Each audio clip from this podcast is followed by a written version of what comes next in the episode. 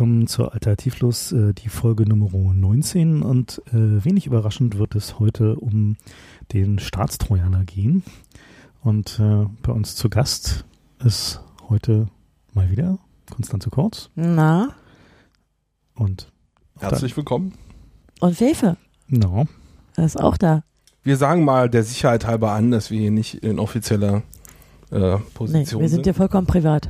Wir sind ganz privat hier. Wir haben nur zufällig äh, zwei, drei Einblicke, die wir mit euch teilen Ja. werden. Wir werden hier auch irgendwie keine CCC-Meinung droppen, sondern wir reden hier einfach mal frei raus. Etwaige Überschneidungen sind rein zufällig. Ja. und nicht beabsichtigt. Genau. Und während der Erstellung dieser Sendung wurden keine Ratten getötet. Ja, das ist wichtig. Naja, Äh, das Wissen können wir nicht so genau? sicher noch nicht ansagen. Na gut, wir geben uns zumindest Mühe. Wenn hier zwischendurch einer quiekt, dann bin das sicherlich ich. Ja, also zum Hintergrund, wir sitzen gerade im Chaos Computer Club Berlin und äh, Wir züchten hier Dinge. gibt es hier Gerüchte über Na gut, das sind nur Gerüchte, aber sie haben genügt, dass äh, Frank immer auf den Boden guckt. Flora und Fauna, die Können wir mal zum Thema kommen? Gut, ja, der Bundestrojaner. Naja, äh, ist doch das Thema. Ungebetene Gäste, Er hat schon wieder Bundestrojaner Stimmt, gesagt. ich habe nicht Bundestrojaner gesagt, Ah. ich habe Staatstrojaner gesagt. Behördentrojaner. Oder auch Behördentrojaner. Wir hören Ich schon. sage Bundeswanze. Wir, ich finde ja Bundestrojaner immer noch gut, weil wir das so schön eingeführt haben. ich finde ja Staatstrojaner am besten. Ja, Also, wie wir hat sehen, alles Vor- und Nachteile. wir haben, wir haben eine kleine Sprachverwirrung, deswegen sollten wir vielleicht einfach mit ein wenig Geschichte anfangen. Äh, wie kam es denn eigentlich zu dieser ganzen äh, Bundestrojaner, Staatstrojaner-Diskussion? Also, wo ist denn der, wo kam denn der, der ganze Thread her? Ja, die äh, Idee war eigentlich äh, deshalb entstanden, weil es einen Streit gab um eine sogenannte Online-Suche und ob es dafür schon eine Rechtsgrundlage gab. Und der ursprüngliche Beginn war mal eine Online-Suchung, die sie durchführen wollten und wo es zum Streit kam und der BGH darüber befinden sollte, ob es eigentlich ob es eine Rechtsgrundlage dafür gibt. Und damals hat der äh, BGH gesagt, nein, naja, eigentlich. gibt es keine Rechtsgrundlage, denn äh, man könne auch nicht äh, zu sagen, äh, sich das irgendwie zu, zusammenziehen aus der Strafprozessordnung und dann müsse man eine eigene Rechtsgrundlage schaffen. Das war so ein bisschen der Anfang und das war, wenn ich mich richtig erinnere, Anfang 2007, Eigentlich war, die weniger, 2006. war weniger explorativ, als du das jetzt darstellst, oder? Eigentlich haben wir doch nicht rausfinden wollen, ob es legal ist, sondern wir wollten gern festgestellt sehen, dass es nicht legal ist. Ja, das mag sein. naja, nee, also ich glaube, es war einfach die Zeit, wo das losging, wo sie bemerkt haben, dass es überhaupt technisch geht, dass es eine Möglichkeit wäre als Ermittlungswerkzeug. Ich glaube, das war eigentlich der Beginn. Und ähm, danach, ganz kurz danach, wurde klar, dass damals, das war noch der Divell, der Staatssekretär, ähm, da so einen Erlass ähm, rausgelassen hatte, um also quasi eine Online-Suchung zu erlauben, aber ohne eine richtige gesetzliche Grundlage. Das war so ein bisschen der Beginn der Debatte. Vielleicht sollten wir noch mal kurz erwähnen, wozu wollten, wollen die denn eigentlich immer so eine Online-Lieferung haben? Also was dann eigentlich der, der Argumentation der Strafverfolgungsbehörden und ähm, Ja, klar. Das ne, war am Anfang ja noch so ein bisschen wischiwaschi, mhm. ähm, aber es ging ziemlich schnell um Internettelefonie, das war auch immer klar. Es Mhm. ging um Passwörter Mhm. und danach kam erstmal eine ganze Weile nichts in den ersten Argumentationen. Also wir, wir, um nochmal den Kontext ein bisschen weiter aufzuziehen, ähm, der, der eigentliche Hintergrund dieser, äh, dieser Geschichte mit, der, mit dem Bundestrojaner, Staatstrojaner Online-Durchsuchung äh, ist ja, dass wir die Crypto Wars gewonnen haben. Ne? Also die, weil der schon ein bisschen zurücklegt. was schon ein bisschen zurückliegt. Also was halt, äh, was halt heißt, ist, äh, man darf verschlüsseln und es kann einem dabei niemand reinreden, wie man verschlüsselt.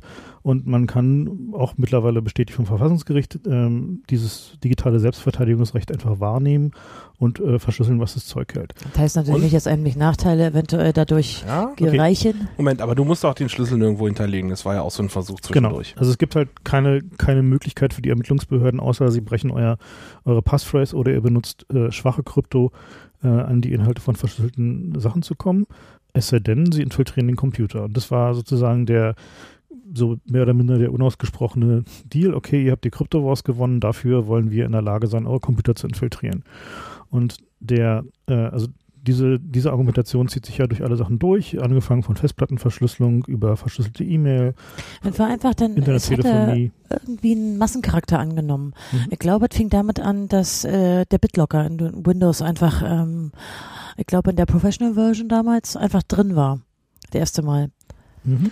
Naja, das liegt auch schon ein paar Jahre zurück. Das war irgendwie 2008 oder so. Bei Vista war das, glaube ich. Na schon, aber also Ja, das ist nee, ja also so die Zeit. ich, wie ist denn ja. das zeitlich mit dem mit dem Hacker-Tool-Verbot? Das war doch auch so. Und das war schon noch ein bisschen später, anderthalb Ja, Jahre später. das war später. Aber die Cybercrime Convention war da schon, also war ja da schon aktuell. Ja, gut, aber jedenfalls, um, um sozusagen zu diesem, zu diesem großen Kontext zurückzukommen, worum es ja geht, ist die Diskussion, was dürfen Ermittlungsbehörden, unter welchen Umständen dürfen sie auf unsere Daten, unsere Kommunikation zugreifen.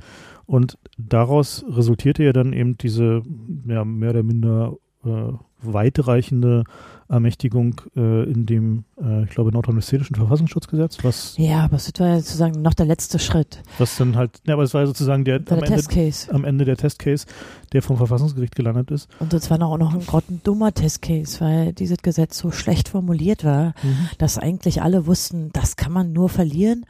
Und dann hatten sie ja dann auch, noch einen äh, Anwalt, äh, also der, der sozusagen die nordrhein-westfälische Regierung verteidigen sollte, der nur wirklich, muss man sagen, der hat natürlich den Beschwerdeführern in die Hände gespielt, das war der Heckmann damals. Oh ja, es war nicht so direkt die Leuchte seiner Zunft. äh, er hatte aber auch wenig in der Hand, weil das, äh, das Ja, das Gesicht, Gesetz war einfach das schlecht. war Ja. wirklich schlecht, das Ist das Gesetz. nicht eigentlich bei den meisten Gesetzen so? Das fällt noch nicht so auf, weil keiner klagt. Tja, es ist also schon so, dass die handwerkliche Qualität von Gesetzen durchaus eine Rolle spielt bei solchen Sachen, aber in diesem Fall war es halt eben so, dass es sehr um sehr viel grundsätzlichere Sachen ging. Jedenfalls spulen wir mal ein bisschen vor zu diesem, äh, zu diesem Prozess vom äh, äh, Bundesverfassungsgericht, wo ja eigentlich alle Argumente dazu ähm, relativ klar äh, benannt wurden. Oder hast du noch einen, einen Punkt, den noch zwischendurch Ja, ich finde die Vorgeschichte so gänzlich, aber na gut, wir spulen vor. Na gut, Ihr also ja noch haben welches, wir- welches Nein, nein, also ich fand schon interessant, was es da von Hickhack gab, wenn ihr euch erinnert, an Mhm. den Staatssekretär Divell. Ja. Und die Frage, wer diesen, wer diesen Erlass, der trotzdem diese Online-Untersuchung da, früher, am Anfang haben sie übrigens auch noch Online-Untersuchung gesagt. Mhm. Fällt mir ein. Später wurde das erst On Online-Durchsuchung. Ja. Und dann gab es noch, äh, auch, gab auch Anhörungen im Bundestag zu der, zu der Zeit. Also war noch richtig Hickhack, bevor es dann an die Beschwerdeverfahren gab, äh, ging. Aber das scheint euch ja, na gut. Die Frühgeschichte der, der Bundeswanze scheint hier nicht so zu interessieren. Ach, sag doch Naja, doch, sowas sie, nicht. sie ist oh halt, nein, wir reden halt über das NRW-Gesetz. Das war ja ständig der, der für entscheidende die, Punkt. Ja, also der, der interessante Punkt daran war, dass äh, neben der Vorratsansprechung war die Diskussion um den Bundestrojaner damals äh, sicherlich einer der Punkte, der richtig viele Leute mobilisiert hat. Also wo halt viele Leute sich betroffen fühlten, äh, sich äh, ja persönlich angegriffen fühlten und halt einfach auch äh, fürchteten, dass irgendwie ihr Computer infiltriert wird und ihre Daten dabei verloren gehen. Na, und es kam auch noch gleichzeitig wieder in die Zeit, wo plötzlich äh, irgendwann war eine Mehrheit da von Menschen, die Rechner benutzen. Und die Smartphones waren seit paar Jahren äh, immer häufiger.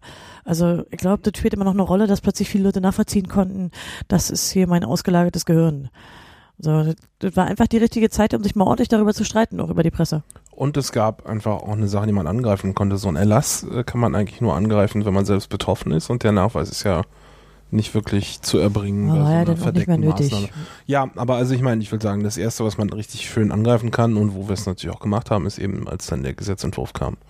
Insofern ist das nicht nur, dass die Zeit reif war, sondern es war auch das erste richtig Mhm. schöne Ziel, was wir angreifen konnten.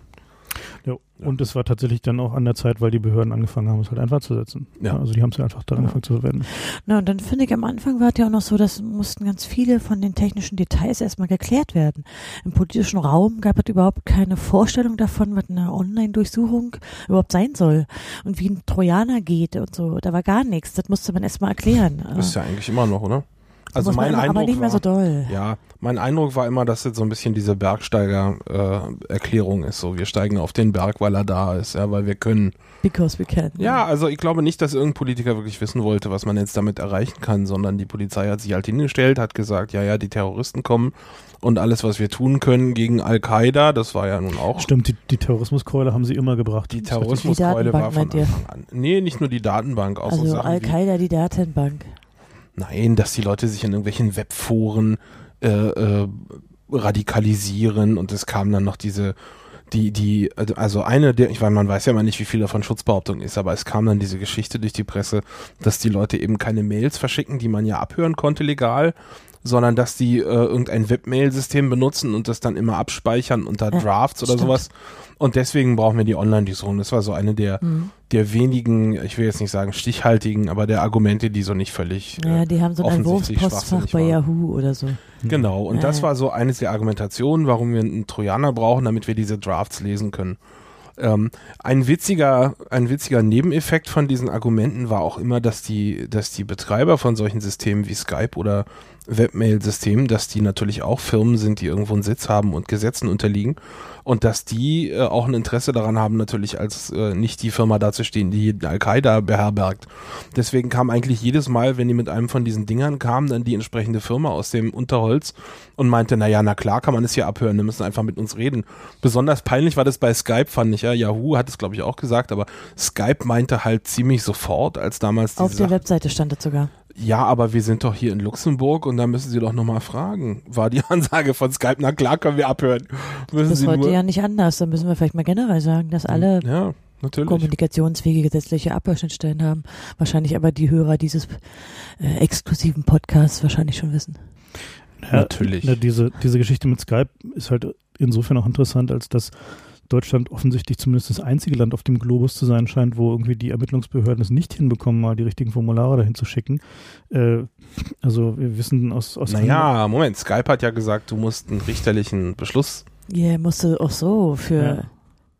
und Das ist ja der Punkt eigentlich, dass eigentlich unsere, unser Verdacht äh, schon ziemlich früh ist, dass wenn du den Leuten Trojanern gibst, dass sie denen dann eben auch so Gefahr im Verzug mäßig einsetzen, ohne wirklich autorisiert zu sein. Und das geht natürlich nicht, wenn jemand wie Skype äh, penetrant auf richterlichen Beschlüssen äh, beruht. Also das ist so meine persönliche Theorie, warum wir immer noch Trojaner brauchen, Also wo man Skype ja abhören kann. Also wir wissen ja, dass, dass äh, im nicht-europäischen Ausland zum Beispiel äh, Skype auch größere äh, Interception Center betreibt. Also teilweise auch in den Ländern. Das heißt also, diese, äh, diese Ansage, Skype kann, ist nicht in der Lage abzuhören, ist zumindest evident falsch. Und die Frage, Ja, es ist in Europa Warum? auch un, wäre auch genau, ungesetzlich. die Frage ist halt, warum äh, äh, die, die deutschen Behörden da immer noch drauf bestehen, dass es also um Skype geht. Und äh, wir haben ja schon sehr lange die Vermutung, dass es eigentlich nur darum ging, dass sie ein, ein weitergehendes Vermittlungswerkzeug haben wollten, also nämlich halt so ein Trojaner äh, und Skype halt eben nur als äh, ja, Ausrede oder Vehikel benutzt haben, um dahin zu kommen, also um dieses Ziel zu erreichen, weil wir können Skype nicht abhören, kann man so einen Politiker halt schon mal irgendwie äh, ja, vermitteln, so als äh, äh, großes Problem. Naja, das war dann ja immer diese, diese typische Phrase von ähm, wir sind auf diesem Kanal blind und taub. Mhm. Genau, das ist ja so der und der Klassiker. rechtsfreie Raum. Ja. naja. Ja, dann haben wir schon einen Teil der Argumente, die, die während der Anhörung beim Bundesverfassungsgericht kamen. Ja, Festplattenverschlüsselung noch, da ist natürlich, äh, kann man natürlich schlecht gegen argumentieren. ja. Also im Sinne von einem technischen Argument, äh, argumentieren. Na, muss man ja auch nicht. Nein, nein, äh, Ich sag's nur, ja. Hm, Also an sich ist es ja genau vom Verfassungsgericht gesagt. Nicht nur bei Online-Sachen, sondern auch ansonsten gibt es einen Kernbereich und der ist absolut unantastbar. ja, mit der besteht nicht aus einer Festplatte der Kernbereich. Nein, aber Bei das, dir vielleicht schon. naja, natürlich, bei dir auch. bei mir vermutlich Also auch. wenn du dein, dein, den Flash in deinen mobilen Geräten dazu rechnest, Ich habe kein Flash. Also ich habe kein Flash und du wirst dir keinen Flash-Round abziehen. ich meine Flash im Sinne von Speicher jetzt. Oh. Plugin, ja. nee, Also- bei mir drehen die Festplatten noch. In deinem Mobiltelefon? Äh, nicht so. Siehst du? Hm. Also ich denke mal, wenn man das dazu zählt, dann würde ich das durchaus bejahen wollen, dass man, äh, dass das zum Kernbereich gehört. Also Nee, der grundsätzlich. Kernbereich ist schon definiert. Der Aber Kernbereich meint wirklich, also damit meinen Nein, aber die, ist klar, aber das ist ja im Grunde, was wir sagen wollen, dass du beim modernen Menschen das nicht mehr so trennen kannst. Auf meinem Laptop sind genug private Sachen, dass man nicht einfach sagen kann, wir tun da jetzt eine Wanze drauf. genau, das ist die Argumentation. Nicht etwa, dass der gesamte Inhalt deiner Festplatte zu deinem Kernbereich der privaten Lebensgestaltung gehören würde, sondern Nee, da- dass du im Prinzip nicht unterscheiden kannst und quasi zwangsläufig damit auch sehr private Daten erlangen könntest. Ja, Wie haben die denn reagiert, als wir das gesagt haben? Das war ja auch ganz spannend.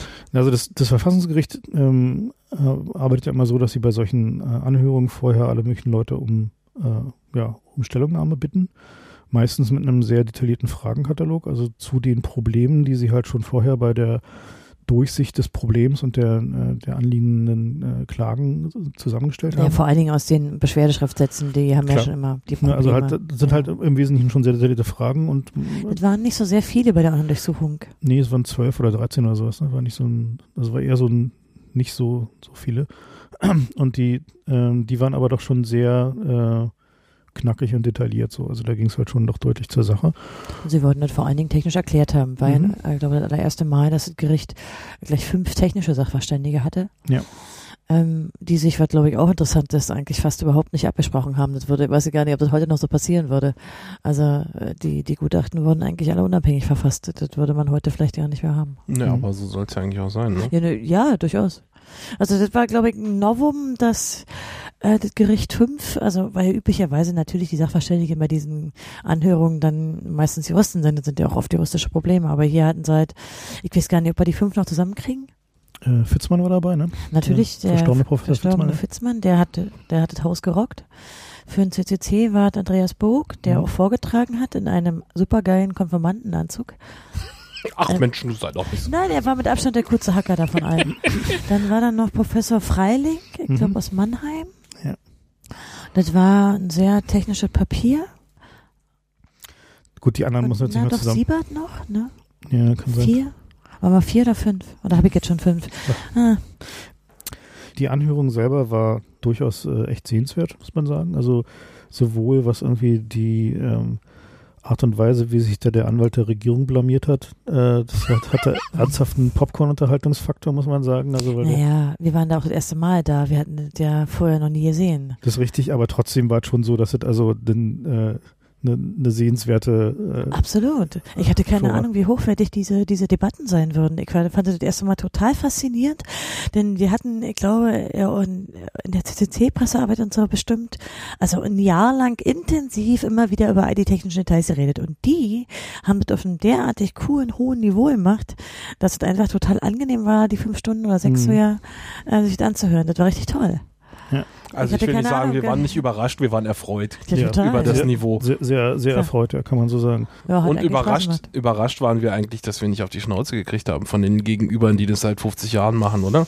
Ähm, ich weiß gar nicht, was mich am meisten überrascht hat. Mir hat, glaube ich, am meisten überrascht, dass sich die technischen Sachverständigen so weitgehend einig waren und wie sehr Fitzmann, äh, Fitzmann hat einfach, ich, ich sehe noch das Gesicht, Fitzmann hat den Richtern erklärt, äh, dass die Computer in die Körper wachsen werden. Und was wir jetzt vielleicht jetzt irgendwie nicht so ungewöhnlich finden, weil, weil wir sofort eine Vorstellung irgendwie von Nanotechnologie haben und, und so weiter. Aber bei den Ja, Richtern hat man halt so Herzschrittmacher. gesehen, wie da so erstmal so die Fragen waren in den Gesichtern und dann irgendwann so dieser Groschen fiel, bis sie mitgekriegt haben, was er meint. Und er hatte, er war, war sehr kurz sein Gutachten und was er gesagt hat auch, aber es hat äh, total beeindruckt. Also er hat da schon echt einen Punkt gemacht. Hm.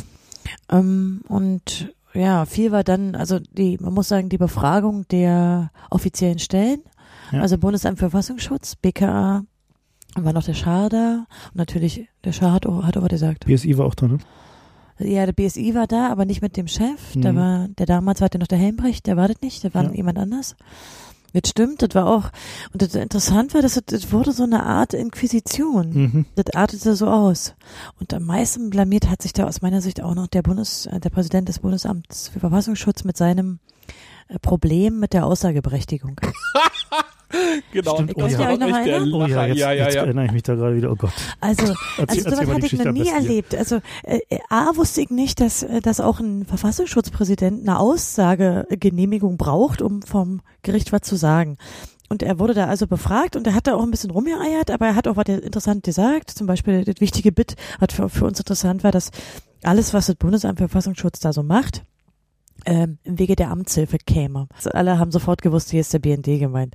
Und während er also sprach, sprang irgendwann so ein kleines Männchen aus Reihe 4 hoch, rannte nach vorne ans Mikro und sagte, drängte sich sich davor und sagte, hier hat der Präsident keine Aussagegenehmigung mehr. Und dann war die Befragung zu Ende. So was Bizarres hatte ich noch nie gesehen. Ja, das war, das, Und die Richter Popcorn rausgeholt oder was? Ne, da, da war ja noch der Papier und der hat nur so seine Augenbraue bis oben zum, äh, also hier Zum oben. Haaransatz. Genau. so was, ich wusste auch nicht, dass das passieren kann. Also, Das ist ja. echt Realsatire. ja, das war wirklich, so was habe ich nicht erwartet. Nee, das wäre zu peinlich, wenn wir jetzt weiterreden. Deswegen ziehen wir jetzt den Präsidenten ab. Also ich meine, aber wenn, vor allen Dingen, es ist ja der Chef dieser Behörde. Welche Tutzelmännchen kam da von hinten? Wer hat eigentlich dann sozusagen die Macht davor zu springen und zu Mm, sagen, Ja, kann's kann nicht. eigentlich nur das Bundeskanzleramt sein. naja, Also so, die, die Aussagegenehmigung ist, also das ist tatsächlich ja der, sein direkter Vorgesetzter ist ja das Bundeskanzleramt. ja gut, das stimmt, ja. Das, das ja gut, die jetzt, oh, jetzt gehst du wieder da so rational ran, na gut. Ja, naja, muss man ja mal sagen. Leute, wenn ihr nicht- habt sollte jetzt die Vorlage für so eine total geile Verschwörungstheorie geliefert und du, was machst du daraus? Nichts Fefe. na, wieso ist, Ne, wieso? Das ist ist, doch aber genau, ist doch ist genau doch die die Verschwörung. Ach ist doch so. viel besser, dass die Regierung persönlich da Na gut. eingesprungen ist und den Naja, Knopf gedrückt hat. Okay, fein. Weißt du, so an der Reißleine Hey, Kopf, wir gezogen. kriegen ein paar ordentliche Mails für diesen, für diesen Fail. Äh, ja. was, haben, was laden wir hier eigentlich mal für Leute ein? Ich weiß nicht, wir müssen immer mal höhere Qualitätsanforderungen. Gästepolitik Ich habe die. Geschichte wenigstens noch gewusst, ihr habt die wieder vergessen gehabt. Ja, das stimmt, das ist richtig. Wir hätten uns besser vorbereiten Das war müssen. zu sonst- peinlich. das Ich mag die, nein, nicht. ja, also, naja, gut, ist ja auch egal. Naja, und dann war noch Zirke, der hat eigentlich, der hat, also, wie Dasselbe immer, gemacht, was er eigentlich seit immer vielen Jahren dasselbe tut, gesagt, ja. genau. Es war auch wieder sehr langweilig, muss man Mhm. ja mal, hat man ja mal große Mühe, wach zu bleiben. Der wirkt auch so ein bisschen, als hätte er Alzheimer immer, oder? Meinst der- du? Ja. Nee. Nee. Also nee, nicht im Sinne von irgendwie, er kriegt nichts mehr zusammen, sondern so im Sinne von, er spult da seine Routine ab.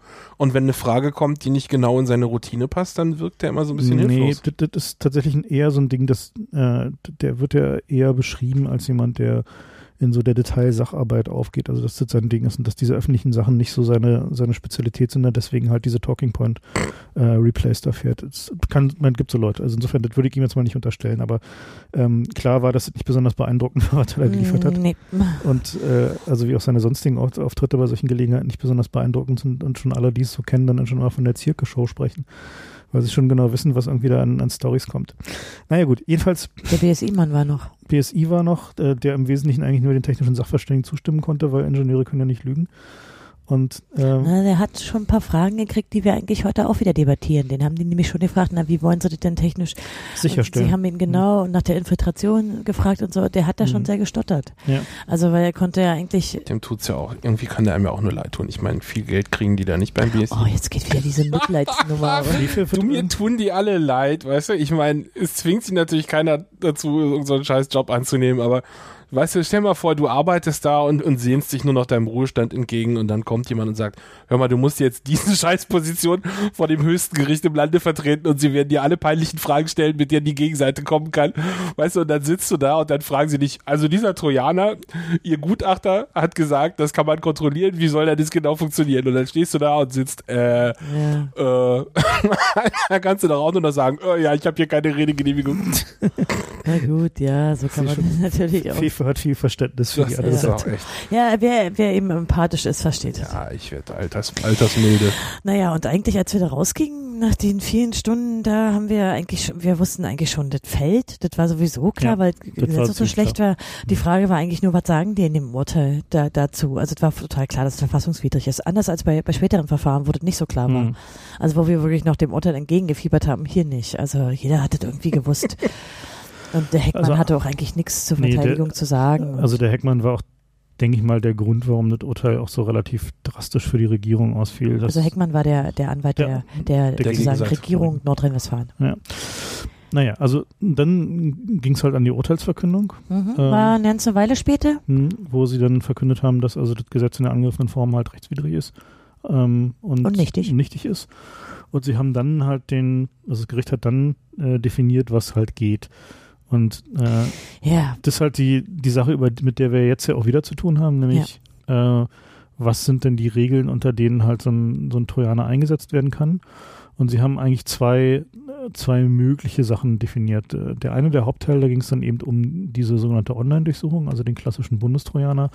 Und da haben sie halt extrem hohe Hürden gesetzt. Ja, da sollten wir vielleicht nochmal drauf zurückkommen. Also ich glaube, Ja. der, also das ist ja schon, du steigst ja schon in das Urteil ein, aber erst Ja. machen wir natürlich die Leitsätze. Der Hammer, der eigentlich zuerst kam, das neue Grundrecht und dass sie, Richtig. dass sie es auch so genannt haben. Ja. Ähm, das ist ja doch sehr ungewöhnlich und passiert eigentlich nur alle, alle also viele Jahre Abstand. Da Ja. war, ich glaube, da war das Urteil zur informationellen Selbstbestimmung gerade so 24 Jahre her oder so oder 23, 23. Haha. also das passiert sehr selten, dass sie es auch noch so nennen. Genau, und das heißt, das ist das Grundrecht auf die Vertraulichkeit und Integrität informationstechnischer Systeme, Genau. Äh, wahlweise Computergrundrecht oder digitale Intimsphäre abgekürzt. Die meisten, also wenn man jetzt so ein bisschen guckt, bei den Juristen sagen viele Computergrundrecht, aber Ja. aus meiner Sicht fasst es natürlich, äh, Nee. naja gut. Aber Das den klingt so ein Begriff, bisschen wie jeder darf einen Computer haben. Das ist kein guter Terminus. das war eigentlich erstmal der Hammer, dass sie, dass sie, das war ja auch gleich war, in den ersten tatsächlich, Minuten. Das war auch tatsächlich der unerwartete Aspekt dabei, Das war sehr wo unerwartet. wir ja. also wirklich äh, erstmal schlucken mussten so. Genau. Ja. Na, vor allem Naja. mussten wir uns erstmal erkundigen, was das jetzt genau heißt, weil wir haben das, Das, ja auch noch lesen nie wir ja dann vor, vorher. das ist ja dann das nächste. Naja, klar, aber also so richtig so, äh, was passiert denn jetzt so? Ja, nee, also Oh, da, oh, da oh. kann ich mich noch dran, dran erinnern, dass, dass ich da dachte, so, wow.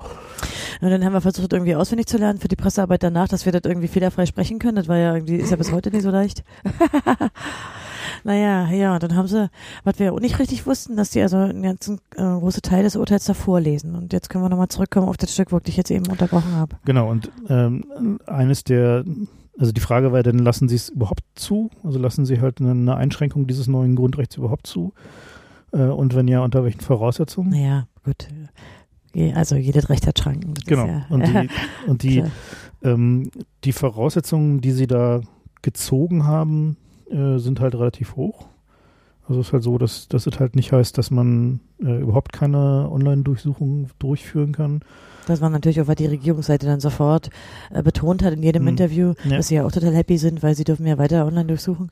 Äh, aber die Hürden sind halt wirklich hoch. So, Ja. und, also zumindest äh, auf dem Papier, wie es in der Praxis ist, naja, mal sehen.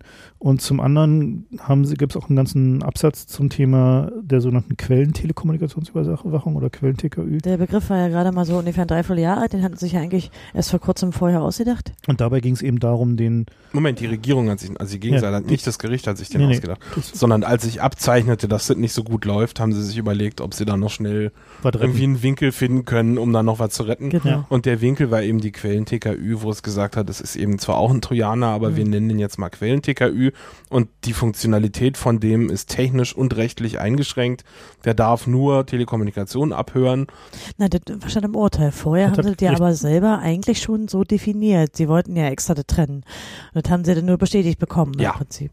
Genau, also die, die Idee, das so abzutrennen, kam nicht vom Gericht, sondern von der Gegenseite. Ja, Mhm. also von, von, äh, war das eigentlich die Bundesregierung oder die? Na, ich kann mich Regierung erinnern, dass ich das erste Mal gelesen habe mit diesem Fragenkatalog.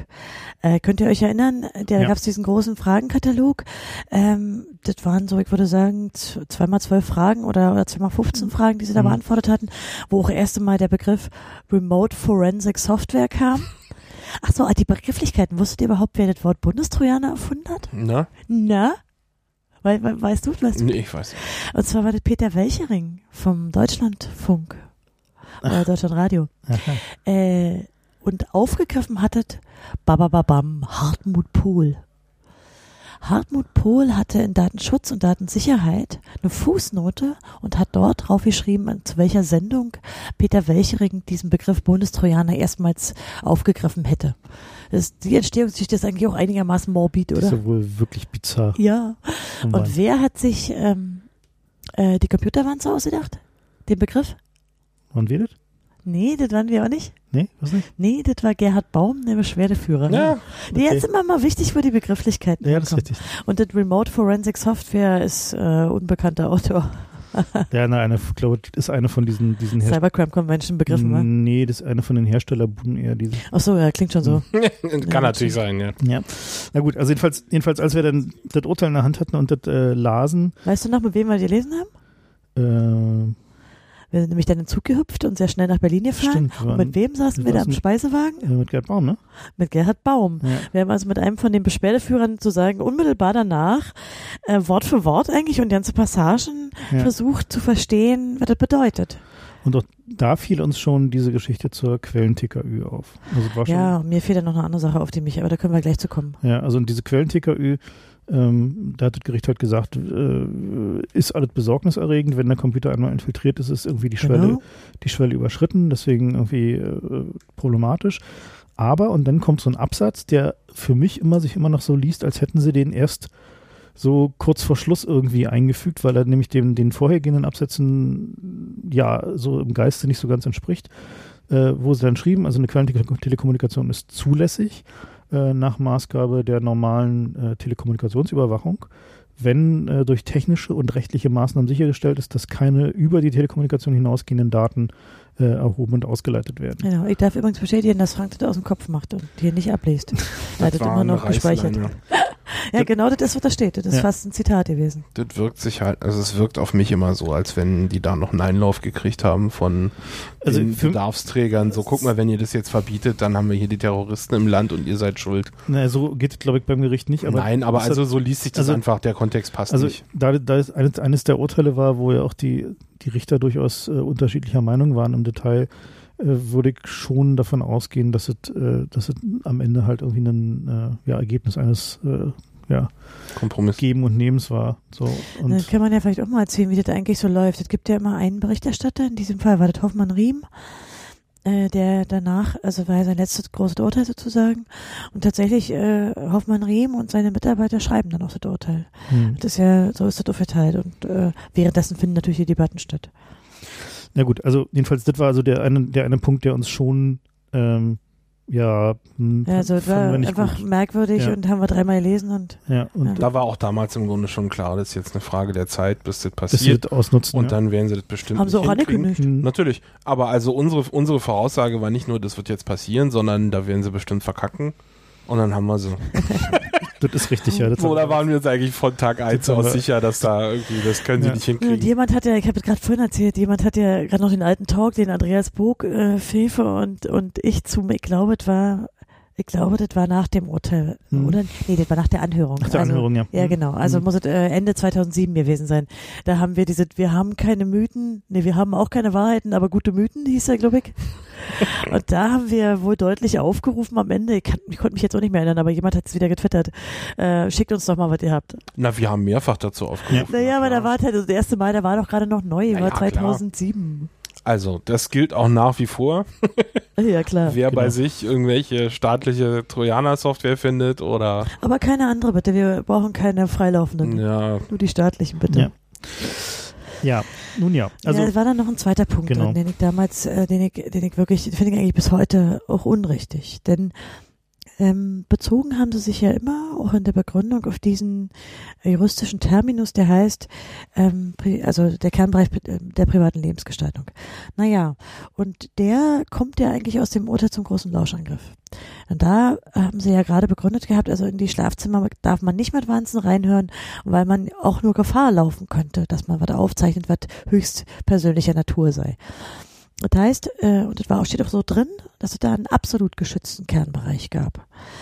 Und das ist mit dem Urteil zur anderen äh, Durchsuchung äh, aufgehoben worden oder aufgeweicht relativiert, worden. ja. Hm. Genau, weil nämlich äh, danach klar war, dass man sehr wohl was aus diesem Kernbereich aufnehmen darf, dass man es dann nur nicht verwerten darf. Aber für mich ist es halt ein Unterschied, ob ich schon, ob ich es aufzeichnen darf. Ja, der, der Hintergrund dabei war, dass die, äh, die Regierung argumentiert hat, dass ähm, gerade schlimme Terroristen anfangen, diesen Kernbereichsschutz äh, auszunutzen, Ja. indem sie halt in äh, sozusagen Ihren Schlafzimmern. in ihre Tagebücher, in ihren Schlafzimmern äh, halt die schlimmen Bombenbaupläne reinschreiben. Also das war halt so sozusagen die, die Begründung, mit der sie versucht haben, diesen, da wird das Weltbild auch so klar, wa? diesen Kernbereichsschutz äh, auszuhöhlen.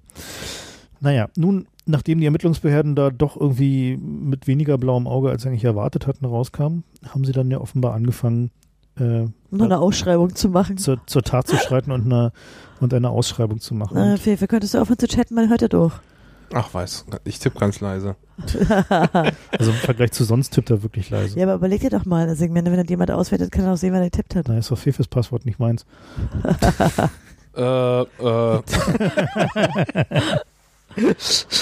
Ja, na gut, also jedenfalls die, die Ermittlungsbehörden ähm, haben dann natürlich angefangen, halt irgendwie Software in Auftrag zu geben und dann gab es äh, das erste, die ersten Leaks dazu, äh, nämlich die, äh, die Sache mit dem Papier von der äh, Von dem Digita- Angebot von dem Angebot und der Leistungsbeschreibung. und der Leistungsbeschreibung von der Firma Digitask. Ähm, Das dieses lief irgendwie, ich glaube, in einem Wiki der Piratenpartei und dann bei Netzpolitik, wenn ich mich recht erinnere. genau und dann irgendwann noch bei WikiLeaks. Also so war der. Ja, aber das war, das war viel das später. war viel Ja. später. ja, das, ja, nein, schon, aber das war, glaube ich, Na, schon weit weg, weg äh, zensiert werden sollte. Ne? Ersten, nee, ist, die haben noch eine Hausdurchsuchung gehabt, eine Hm. illegale, die Piraten. ja, deswegen. aber das war, glaube ich, noch später. Das war deutlich später. Ja gut. Äh, Das hatte schon niemand mehr erwartet. Ja, also der, äh, jedenfalls wollten sie dieses Angebot weghaben. Ne? Also es war ihnen offensichtlich unangenehm und dass sie damit wieder mal den Fehler begangen haben, durch so eine Hausdurchsuchung quasi die Echtheit zu bestätigen, äh, ist dann offensichtlich beim bayerischen LKA noch nicht so richtig durchgedrungen gewesen. Wollen wir hoffen, dass sie irgendwie dieses Mal ein bisschen schlauer sind. Aber da Äh, kommt- schon zu spät. Die Besten der Besten. Na gut, also der Es tut uns ja auch so ein bisschen leid, also mir zumindest. du hast einfach ein zu großes Herz für Ach ja. Ja, also äh, diesem, diesem Angebot, äh, was für, für den ja, heutigen Kontext noch ein paar Mal relevant sein wird, wurde relativ detailliert beschrieben, wie so eine Quellen-Telekommunikationsüberwachungssoftware aussieht und was die Leistungsbeschreibung dafür ist. Äh, und da ging es halt genau darum, dass die in der Lage ist, Skype abzuhören. Das ganze Ding lief unter dem Namen Skype Capture Unit und äh, dass sie in der Lage ist, Bildschirmfotos zu machen und dass sie, äh, war sogar beinhaltete die Anmietung eines äh, Servers im Ausland. War nicht noch ein Keylogger bei? Äh, einen Keylogger, Doch, ich denke Kann schon. sein, ja. Das war damals auch mit bei. das ist auch eine Funktionalität für, Na, der, und der, der ausländische äh, Proxy, das war eine Empfehlung. genau. Naja, Aber man- jedenfalls war das davon, Oder so irgendwie so. war Wie man das so macht bei, bei Angeboten, da machst Ja. du immer noch ein paar Punkte, so optional. Das ist ja mal ein Punkt, über den wir ja nochmal reden müssen. Wir müssen nochmal über den Ami-Server reden. in den Punkt, in, also in dem Angebot ging es dann, äh, äh, beziehungsweise das Dokument, was da liegte, ging es halt primär darum, wer denn jetzt dafür bezahlen muss. Digitask vermietet irgendwie diese Software laut diesem Angebot irgendwie für irgendwas zweieinhalb oder 3.000 Euro im Monat. Also relativ viel Geld pro Das ist Abhörmaßnahme. eigentlich, ja genau, ist pro Maßnahme, oder? Ja. Und du kannst es auch nicht kaufen, das kannst du nur mieten. Ja. Also die haben sich schon gedacht, naja, so viele Anbieter wird es ja nicht geben. Mhm. genau. Können wir ja mal die, die können wir ja mal hier die, die Das vertraglichen äh, Rahmenbedingungen. Geschäftsmodell Aber- oder wie? Ja, ja, natürlich. Aber interessant daran ist natürlich, wenn man, wenn man sich das mal ökonomisch anguckt, nehmen wir mal irgendwie 3000 Euro im Monat und sie sagen, sie stellen es pro Abhörmaßnahme separat zusammen. Ja? Ist ein Wachstumsmarkt der Terrorismus, haben Naja, die klar Moment, aber erkannt. durchschnittlich, durchschnittlich läuft so eine Maßnahme irgendwie drei Monate oder sechs Monate so, also irgendwie mal 3000 Euro. Ist nicht so viel Geld eigentlich, ne? Also wenn man halt irgendwie sagt, der muss, der wird speziell für jede Maßnahme geschrieben, dann wird eigentlich schon klar, dass das nicht geht. Wir hatten eine, äh, eine Hausnummer für die, für die Summe, die entstammt, ich glaube, einer kleinen Anfrage, oder der Antwort auf eine kleine Anfrage. Damals war die Rede für so einen individualisierten Bundestrojaner 200.000 K. Äh, Euro. Euro. Ja. Ja. 200 Was K meinst du? 200k, was irgendwie für eine, Ja, wat- oh, äh, ja, zwei, also, Also- ich meine 200.000 Euro, also so 200 was, K. was halt für eine, für eine individualisierte, äh, weaponized äh, äh, Trojaner-Software ja durchaus eher eine realistische Größenordnung ist. ja, das fand ich eigentlich auch. Ja. Also da haben alle so gedacht, naja, das könnte man sich vorstellen. So, Digitask vermietet jetzt diesen Kram für 3000 Euro im Monat. Hm. Daraus folgt schon der Aufwand, den die da eigentlich für treiben können. Den haben wir ja nur auch gesehen, den So. Aufwand. Genau. So, ähm, ja, jetzt äh, dann mal irgendwie fast forward ähm, zur Jetztzeit. Oh, wir machen wieder einen Zeitsprung. Okay, Frank Ja. ist heute ein bisschen komisch, oder? Wieso? Ich Ach na ja. richte Okay. mich eigentlich nur nach dem Pad. Na, ich bin ja ein geflissentlicher Hörer und dann macht er ja auch nicht so Zeitsprünge. Aber gut, der Zeitsprung geht wohin? Ähm, nahezu vor ein paar Monaten, ne? Na, solange wir immer nur nach vorne springen, ist doch gut. Bin doch nicht sicher. Eine Rückblende machen wir gleich noch.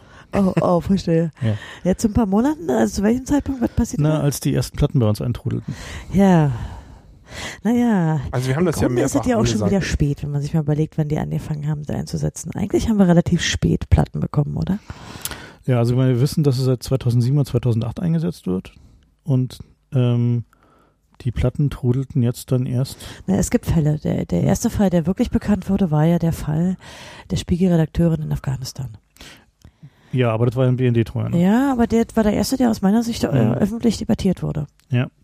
Also, würde ich jedenfalls mal sagen, ja. Äh, ja, und äh, die haben ja, hatten auch zugegeben, dass der BND da auch irgendwelche Afghanen infiltriert hatte, ne? aber das hatte niemand Na, da war auch noch das irgendein Ministerium beteiligt in Afghanistan. Ja, ja, genau, irgendein Ministerium haben sie da Ich infiltriert, habe aber gut, das, vergessen, das hat, Außenministerium, das ich hat- Ja, das hat keine Sorge. okay, das hat niemand interessiert, da dachten alle, das Naja, ist schon- doch, das war schon ein Skandal. Bei uns Ja, sind die aber nicht- Journalisten also- besonders geschützt. Auch, nicht aus datenschutzrechtlicher irgendwie. na hör mal, Das ist doch Pressefreiheit. die Auf... Ja, nee, nicht die Journalistenseite meine ich jetzt, sondern dass die daneben noch irgendwelche Ministerien in Afghanistan infiltriert Ja, ja, haben. Das gut. Ja, aber das fiel in die Zeit, wo eh schon irgendwie drei Untersuchungsausschüsse, also BND-Untersuchungsausschüsse irgendwie im Gange waren. Oh ja, die werden bestimmt in ihren Schuhen gezittert haben, die BNDler. Oh nein, noch ein Ausschuss. Wir sind so gut wie tot. Naja, also eigentlich, was ich Äh. interessant fand an diesem Digitask-Ding, ist, dass ja mein Gedankenmodell zu der Zeit eigentlich nicht war, das kaufen sie jetzt irgendwo, sondern das macht jetzt der BND in Amtshilfe. Ja? Äh, haben die doch auch gesagt. Klang so eine Weile, ja eben. Genau, Und deswegen hat mich das schon überrascht, dass die da jetzt äh, den freien Markt äh, befragt haben. den Das, Billigmarkt. das wirkte so ein bisschen, naja, billig. Also gut. Ja Gott, also ich meine, für 3000 Euro. Ich meine, wenn du von, der- von der Qualität des Codes mal Rückschlüsse lässt, auf wie gut bezahlt die Leute gewesen sein werden, dann ist das also so billig auch nicht. Da ist schon noch Profitrahmen drin. Aber jedenfalls, es wirkte damals auf mich so ein bisschen so, als, als ging es da gar nicht darum, äh, jetzt tatsächlich den Trojaner einzukaufen, sondern es ging darum, irgendwie so Kompetenzgerangel. Wir können das jetzt auch. Hm. Wir haben auch einen Trojaner, so wirkte das. Und die eigentlichen Maßnahmen nahm ich also noch lange an würden dann schon mit Qualitätssoftware vom BND, wenn ich das jetzt mal so als kleinen Insider-Witz ablassen kann. Hast du da etwa noch eine, eine Qualitätsvermutung? Oder? Nein, aber das, naja, das können wir vielleicht auch noch kurz erläutern. Also äh, BND gilt nicht gerade als die Leuchte unter den Diensten. Jedenfalls. Äh, Gut, ich meine, es gibt immer Ausnahmen, insofern wir wissen nicht. Äh, Eigentlich haben wir ja gehofft, dass wir ein BND-Trojaner Ich glaube, das kriegen, ne? Juretzko-Buch hattet ihr doch auch schon mal. Ja, natürlich. Also eigentlich haben wir gehofft, dass wir so einen BND-Trojaner kriegen und dass wir da noch irgendwie Spuren von irgendwelchen Einsätzen im Ausland finden oder so. Ne? Na gut, dann haben wir Ja, halt wir diese. sollten für die Zukunft hoffen. Ja, also es kann ja noch kommen. Ja? Das Jahr ist noch jung. ähm, Jedenfalls rudeten dann die Festplatten bei uns ein. Naja, das Interessante war eigentlich, äh, also ich glaube, das erste Interessante war, dass wir überhaupt was gefunden haben. äh, ja, das. Äh, Also, der- das war für mich eher überraschend. Ich hätte, also ich habe gedacht, das legen, können wir bestimmt zu den Akten legen. Also löschen werden sie können, habe ich gedacht. hm, und das dann. Also na, die, vor allem weiß man das ja nicht, ja, wenn, wenn irgendwie ein Typ zu dir kommt und sagt, ich bin hier infiltriert und die Erdstrahlen von den Orbitalen irgendwie Gehirnwäschekontrollern über, Weißt du, wie viel wir in diesen Tagen davon Ja, haben? ja, ja, ich oh mein weiß. Gott. Also was im Moment bei uns aufschlägt von Leuten, die sich überwacht und infiltriert fühlen. Jedenfalls also nur, weil jemand beim CCC eine Platte einschickt, da machten wir uns eigentlich noch nicht viel Hoffnung, dass da tatsächlich irgendwas Ja, drauf ist. also die Wege waren jetzt zwar nicht, äh, also die, die wollen wir ja hier nicht so näher besprechen, wie die nur zu uns kamen, aber äh, also das ist kein Selbstläufer jedenfalls, dieser Übergang. In diesem Fall war doch was drauf. Es war nicht mehr ja, im Filesystem, aber es war halt waren, also ich gelöscht. fand es wirklich überraschend. Ich hätte nicht gedacht, Ja. dass die das nicht löschen Naja, können. das gut. hätte ich einfach nicht vermutet. ja, und die, also wie wir dann halt hinterher gesehen haben bei der Analyse, ist halt die Selbstmordroutine des Trojaners einfach schlicht nicht in der Lage, äh, so zu löschen, dass man nicht äh, mit äh, Forensik-Tools die Sachen wieder runterkriegt, wenn nach dem Löschen halt nicht noch viele Daten auf die Platte geschrieben werden. Ja klar, also wenn es irgendwie überschrieben wird, dann ist ja klar. Ja. Also ich glaube, wir brauchen jetzt auch in diesem Podcast nicht erklären, dass Löschen nicht Löschen ist oder so. Frank, mach doch mal ein Co-Referat zu, was ist Löschen auf einem Computer? Naja, Haben wir doch schon Podcast wir nicht, gehabt. ja. haben wir schon, brauchen wir nicht. Ja. So, also der, gut, Ihr also, seid ja faul. also jedenfalls Service für die Hm, Leg. fanden wir dann fanden wir dann halt auf dem äh, äh, Computer halt, nachdem halt die gelöschten Dateien äh, wiederhergestellt wurden, äh, fanden sich halt ein paar Sachen, die halt eher äh, merkwürdig waren, unter anderem halt eine DLL, also eine dynamisch ladbare Library äh, und äh, ein Kernel-Treiber, äh, die beide äh, gelöscht waren und den ähm, Also gelöscht. Ja, also, genau, entfernt. Äh, Als gelöscht markiert. als gelöscht Ja, genau. markiert. Und dann, äh, ja, haben sich halt ein paar Leute an die Analyse gemacht und halt den, äh, an die Details. Und ähm, ja, vielleicht kann Fefe ja mal erzählen, wie man so eine. So ja, eine Fefa, erzähl doch mal Genau, das ist Genau. doch dein täglich Brot. so, so die Ja. Grundprinzipien des Reverse Engineerings. Ach naja, also als erstes muss man ja finden, wie das Ding überhaupt äh, geladen wird. Normalerweise so ein Trojaner, der installiert sich irgendwie oder ein, überhaupt irgendwelche Malware installiert sich normalerweise im System irgendwie. Wir haben es hier mit Windows zu tun gehabt, das ist auch die übliche Lebensumgebung für Malware. Und äh, da gibt's halt so, so eine Handvoll von Sachen, wie man sich installieren kann, üblicherweise so eine Autostart-Liste. Hm. Und da haben wir halt reingeguckt, ja. Und ähm, da trägt sich das Teil ein. Ja, diese, das war schon mal das erste. Danach, was man als erstes macht, wenn man die Datei hat, ist, dass man eben nach ASCII-Strings darin sucht. Irgendwelche Zeichenketten, die aussehen wie Sachen, die man schon irgendwie zuordnen kann. Und so ein Registry-Pfad ist eine Sache, die erkennt man. So ein Pfad im Dateisystem ist was, das erkennt man. Äh, so ein Gerätetreiber-Name ist was, erkennt man. Und das sieht man halt. Ne? Das haben wir auch in dieser DLL gefunden. Ähm, so Dann sagt Malware. man da ein bisschen was zu den Tools, die man dann ja normalerweise Ja. schon zur Hilfe nimmt. Also das erste, was man macht, ist tatsächlich ein Strings. Also das ist einfach nur Suchen nach ASCII-Ketten. Ähm, danach disassembliert man, aber was ich, den, den Punkt, den ich davor noch machen wollte, ist, äh, moderne Malware ist an sich verschlüsselt. Ja, also jetzt nicht wirklich verschlüsselt, weil muss ja sich selbst entschlüsseln Aber hat können. Aber zumindest hat es einen Loader davor, ist irgendwie verschleiert und hat Maßnahmen, damit man Das es nicht müssen wir eigentlich debuggen der kann. Presse auch nochmal erklären, weil das haben wir jetzt mal weggelassen. Wir haben das immer weggelassen, weil wir denen eigentlich keine, keine Anleitung geben wollen, wie man das besser macht. Aber ja. also normalerweise kommt man mit so einem Strings-Ding nicht weit, weil einfach die, die das halt nichts, ja. natürlich wissen und sich da irgendwie packen und Anti-Debugging drin haben und, und Kram, ja. Ist hier alles nicht der Fall. Das heißt so schon viel beim Mühe Strings, haben sich nicht im. Grunde hat man schon beim ersten Strings gesehen, das ist ein Trojaner und der besteht aus zwei Komponenten und die haben jeweils den Pfad der anderen drin. Ist ja schon mal ganz besonders schlau. Also das heißt, da äh, haben wir auch äh, ziemlich sofort gesehen, irgendwie, das ist der andere Teil. Ein Kernel-Modul, ein User-Space-Teil. Äh, und dann kann man zum Beispiel IDA benutzen, das ist so der, der Disassembler der Wahl ähm, zum Reversen und da lädt man dann eben die, diese Sachen rein und dann kriegt man so ein Disassemblat.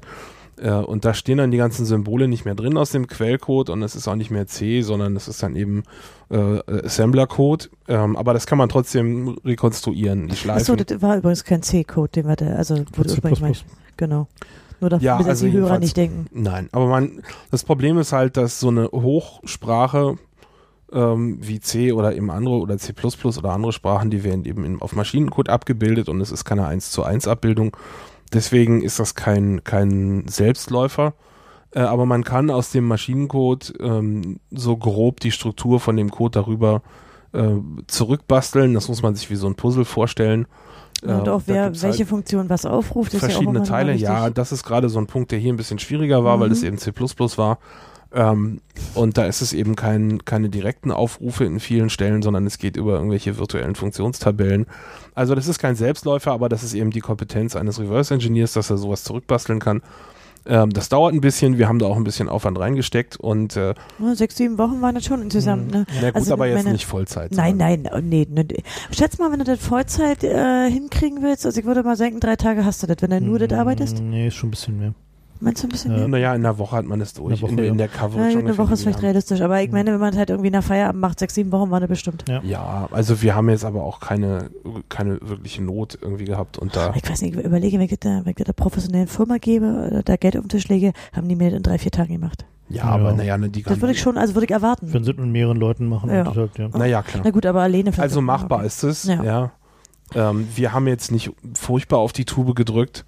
Ähm, weil- Naja, wir haben eigentlich erst angefangen, wirklich auf die Tube zu drücken, nachdem klar war, äh, dass es da einiges an Brisanz gibt. Und nachdem die ersten Funktionalitäten so rauskamen, dann ging es eigentlich erst ja. los. Mhm. Also man konnte an dem Trojaner sehen, was sehr ungewöhnlich ist für, für Malware, dass der die Skype-API benutzt. Ja, also dieser Trojaner meldet sich bei Skype an und sagt, meine- hallo, ich bin ein Skype-Modul, ich würde gerne mithören. Weißt du, ich weiß gar nicht, warum du das so ungewöhnlich findest. Diese Menge an äh, kriminellen Spionagesoftware, die einfach nur voyeuristisch Skype-Telefonate mithören will, ist dir wohl entgangen.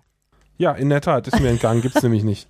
Denn andere Trojaner, die mithören, legen keinen Wert darauf, beim Anfang der Telekommunikation mitzuhören, sondern die gehen einfach zum Audio-Device und, und, und hören ist alles ein mit. Argument, aber bei mir sind immer diese ganzen. Äh, Nein, ja. aber ich meine, das ist ein wichtiges Argument, weil das ein, eins unserer technischen Hauptindizien dafür ist, dass es sich um ich habe einen. Regierungstrojaner ist. Naja, Ja, ich will es hier natürlich. nur sicherstellen, falls wir humorlose Achso, Hörer haben, ah, das weiß man ah, nicht. humorlose, Humorlose Hörer haben wir nicht. Wir haben doch keine. Naja, wir könnten äh, Bundestrojaner Abstreiter haben. Es gibt ja welche. Meinst Das ist du? aber dann deren Problem, wenn sie es hören. So Ich hab's in der heiße Global Warming Trollhölle. Leugner, ja. Leugner, ja. Hm. Naja, also das, um das nochmal ein bisschen auszuführen. Ja. Normalerweise, wenn man Trojaner ist und der möchte gern mithören bei Skype, dann ist einem das doch scheißegal, ob man auch irgendwie das Räuspern davor hört oder nicht. Dann geht man einfach ins Audio-Device und hört mit. Ja, oder man, man klingt sich in, in die Soundinfrastruktur von Windows ein. Da gibt's äh, verschiedene Pfade, die da genommen werden, aber man geht jedenfalls nicht zu Skype. Denn was Skype macht, wenn man dieses API benutzt, ist ein Pop-up und sagen, wollen Sie denn wirklich äh, dieser Anwendung You really wish to. Wollen sie wirklich das Audio durch diese obskure äh, Anwendung pipen, ja? Und da sieht man schon, dass der Infektionsweg für sowas ein bisschen trickreich ist. Da muss also entweder äh, physischer Zugang da sein und der, der Typ, der das installiert, macht halt das Pop-up weg. Oder die haben noch irgendeine andere Routine, um sich da einzuklingen. Also was man dazu zu sagen muss, diesen, diese Skype-Abhörnummer haben wir uns da drin nicht besonders intensiv angeguckt, weil es eben klar war, dass das eine Funktion ist, die ja gerichtlich genehmigt ist und wo es Ja, klar und sie ist, dass geht sie auch, das das wussten wir ja schon. Genau, dass sie, dass sie geht, wussten wir halt in dem, zu dem Zeitpunkt.